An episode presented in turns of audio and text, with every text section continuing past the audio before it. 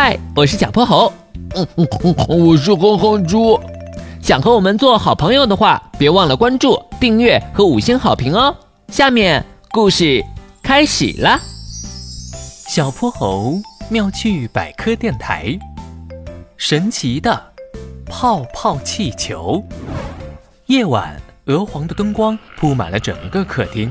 猪爸爸正坐在沙发上看报纸，猪小弟过去一把揽住了他的胳膊。爸爸，我这个月已经有十朵小红花了，都是老师奖励的。你之前答应我的礼物还算数吗？当然了，老爸哪会赖账啊？说吧，想要什么？嘿嘿嘿，我想要一台泡泡机，能一口气吹出几十个泡泡的那种，可酷了。简单，明天我一下班就把礼物带回来。哦耶，谢谢爸爸。第二天，猪小弟因为兴奋，早早的醒了。他时不时的看会儿墙上的挂钟，但猪小弟觉得指针好像在和他作对，走得格外慢。在猪小弟满满的期待中，夜幕总算来临了。可是他左等右等，爸爸都没有回来，眼皮也变得越来越沉。猪小弟，醒醒！你怎么在沙发上睡着了？嗯。嗯嗯，爸爸，你终于回来了，我等了你好久呢。哎，嗯，爸爸，我的礼物呢？你藏哪儿了？儿子，呃，对不起，爸爸本来是想给你买的，但是今天单位临时要加班，等我赶到商场的时候，店全都关门了。明天，明天我一定给你买来，行不行？哼，讲好今天的，你说话不算数，我再也不要理你了。猪小弟的眼泪夺眶而出，他扭头跑回了自己的房间。没过多久，猪小弟的房门被敲响了，随后猪爸爸轻轻地走了进来。猪小弟故意偏过了头，不去看他。猪小弟，爸爸来道歉了。作为补偿，我给你制作了一碗神奇泡泡水，不比店里的泡泡机差。神奇泡泡水。猪小弟一听，双眼放光。他顾不上生气了，一个鲤鱼打挺，从床上爬了起来。来，你吹吹看。